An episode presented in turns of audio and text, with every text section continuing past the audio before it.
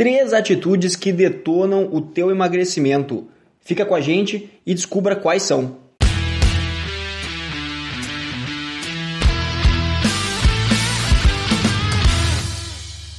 Seja muito bem-vindo, pessoal, a mais um episódio, o episódio número 13 do podcast do Conexão Saúde e Performance, o podcast que estreita caminhos entre a sua saúde e a sua performance. E hoje, eu aqui, Cairan Rios. Eu, Rodrigo Constantino. Vamos conversar um pouquinho sobre atitudes que detonam o seu emagrecimento, certo? O emagrecimento é um processo que muitas pessoas estão buscando, tem outras que querem hipertrofia, tem outras que buscam outras coisas além da saúde, é claro, mas o emagrecimento a gente vê que é uma comum em grande parte da população, né, Rodrigo? Isso, Kairan. A gente sabe que grande parte da população brasileira está com sobrepeso hoje em dia, né?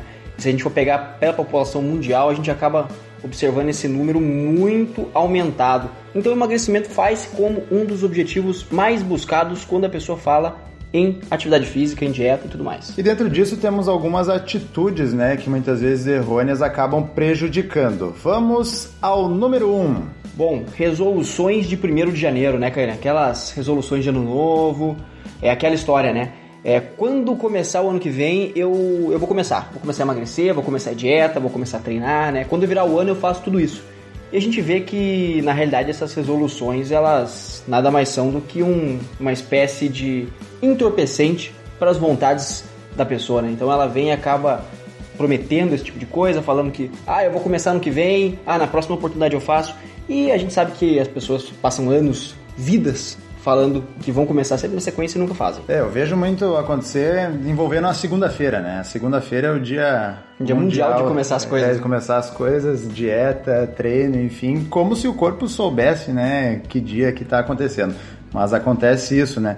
E se não for feito com compromisso, claro que a segunda eu vou começar e realmente eu começar, show de bola, segue em frente. Mas se, por exemplo, você comprometeu a começar em tal dia e não conseguiu bater aquele dia, e daí, ah, vou só começar daqui não sei quanto tempo e vai adiando, vai adiando, e daí acaba virando, como tu comentou, um entorpecente ali, né? Isso, uma das coisas que a gente mais vê, né, de começar na segunda é assim, a pessoa começa na segunda, 100% na segunda, 100% na terça, 100% na quarta. Chega na quinta, a pessoa já está meio exausta, até mentalmente falando, né?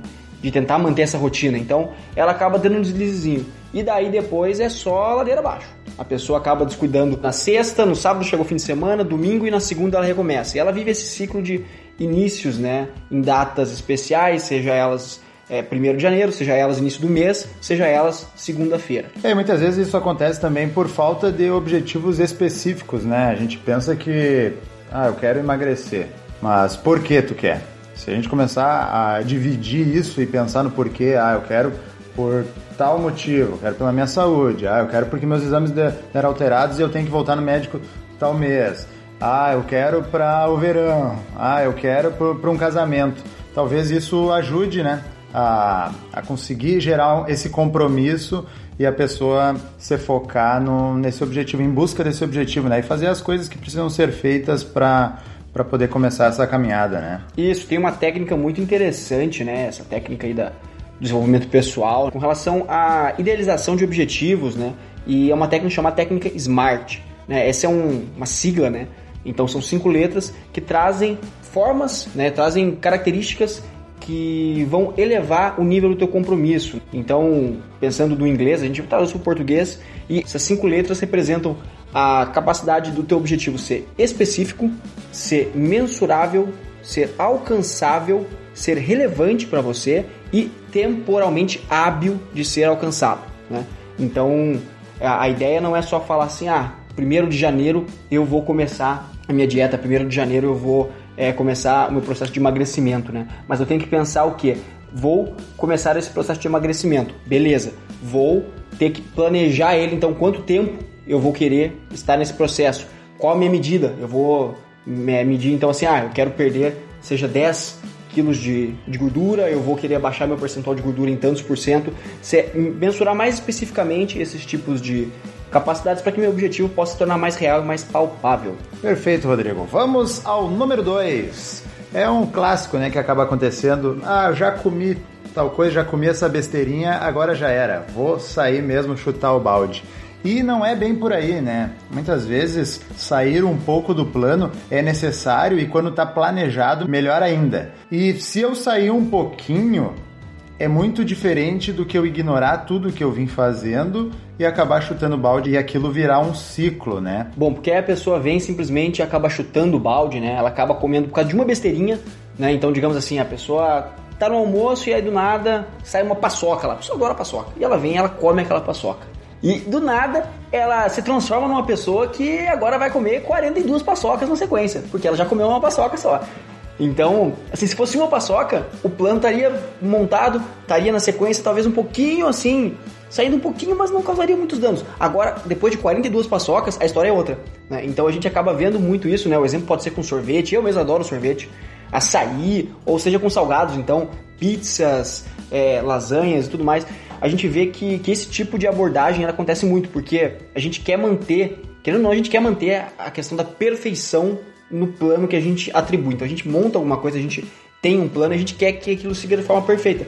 Mas assim, a vida não vai te deixar seguir de forma perfeita quase nada que for fazer. É, a gente percebe que muitas vezes é necessário sair um pouco, né? E se tá planejado, é, fica ok. O problema é criar essa mentalidade e se acabar se culpando por ter saído um pouco e daí desistir na sequência daquilo que está fazendo e achar que nada vai ter resultado e daí acaba que foge muito do caminho, né? É normal estar fazendo alguma coisa e desviar um pouquinho para depois voltar. Então a gente tem até o dia do lixo, né, que chama de refeição livre. Isso é sair um pouco do, do plano ali, mas é esse pouco que vai te dar um gás para poder voltar ali. E muitas vezes as pessoas uh, ficam um tempo fazendo as coisas uh, certas e quando sai um pouquinho até acham estranho, não sente aquele, aquela vontade, porque, que nem tu comentou ali, comer 42 paçocas não é algo normal, assim, nem necessário, né? Às vezes é, é uns outros impulsos que acabam acontecendo e compensações que, que não seria necessário, né? Se aquilo está organizadinho. Isso, a gente consegue conectar esse item número 2 aí com aquele item número 1, um, né? Das resoluções de segunda-feira ou de 1 de janeiro.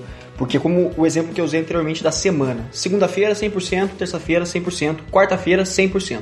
Quinta-feira a pessoa tem um pequeno deslize e daí ela chuta o balde. Ela acha que, ah, agora que eu já errei, agora não importa mais acaba usando a quarta, a quinta-feira inteira de compensação.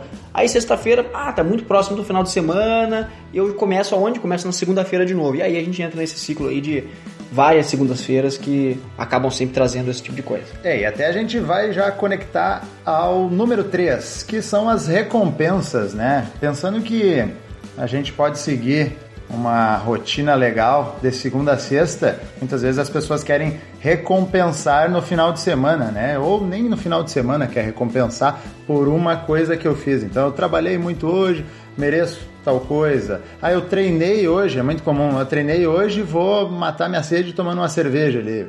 Ah, eu treinei, vou comer para compensar. E isso é complicado, né? A falta de equilíbrio, ela pode ser complicada e estragar o planejamento, né, Rodrigo? Isso, a ideia é não compensar as outras áreas da vida com seja comida, seja qualquer outro tipo de coisa, né? Cada um tem suas formas de lidar, né, com os acontecimentos, mas assim, a ideia é não tentar, ah, já que eu trabalhei muito, ah, eu mereço então uma pizza. E aí a pessoa vem e come a pizza toda, né? Não seja um problema comer pizza no geral, mas a ideia é tentar não compensar, porque, como a gente falou anteriormente, a vida ela não vai deixar você fazer muito o que você quer fazer, não. A vida ela vai girando, as coisas vão acontecendo e vão aparecendo os compromissos imprevistos, a agenda vai ficando cheia.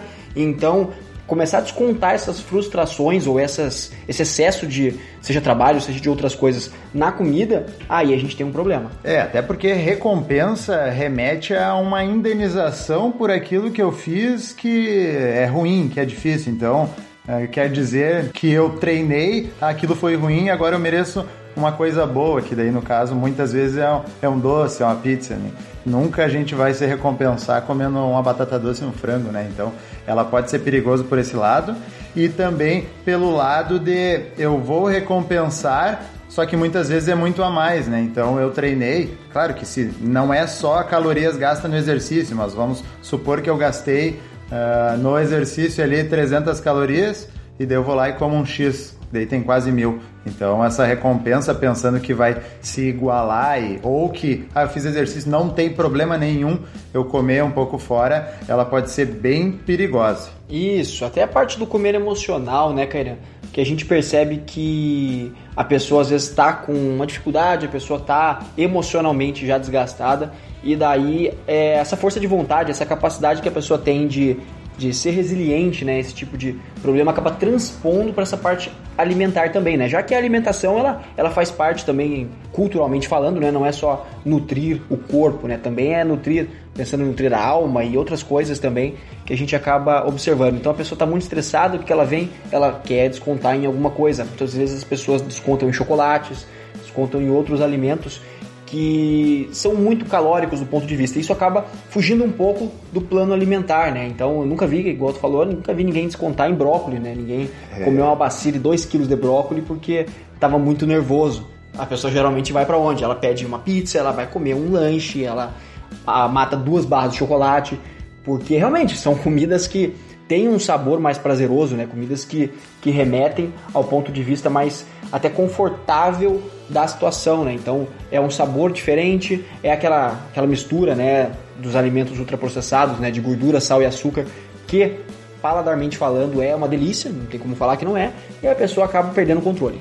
É isso aí, Rodrigo. Essas foram as três atitudes dentro de várias que a gente resolveu trazer hoje para conversar com vocês. Esperamos que ajudem, que sirvam como reflexão e até o próximo episódio. Isso, pessoal. Vamos recapitular antes de finalizar. Então, uma das atitudes é parar de focar nessas resoluções de 1 de janeiro, resoluções de segunda-feira e simplesmente é, começar. Né? Começar com objetivos mais específicos, mensuráveis, alcançáveis, relevantes e temporalmente viáveis. Né? Então, a gente tem o segundo ponto que, que é tentar não sair infinitamente do plano alimentar e sim sair um pouquinho, retorna. Né? Sair outro pouquinho, retorna. E não sai um pouquinho e se transforma numa pessoa que sai até o infinito.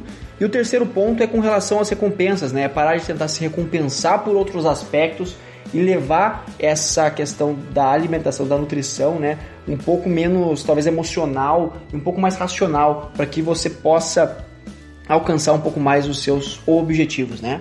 Para você que nos ouviu até aqui, vai no nosso post do Instagram e comenta o que você achou desse bate-papo, né? Aproveita e passa no nosso Instagram pessoal, o arroba rconstantino, underline, o arroba Rios, e deixa uma mensagem legal para nós lá, porque a gente sempre gosta de energia positiva, tá?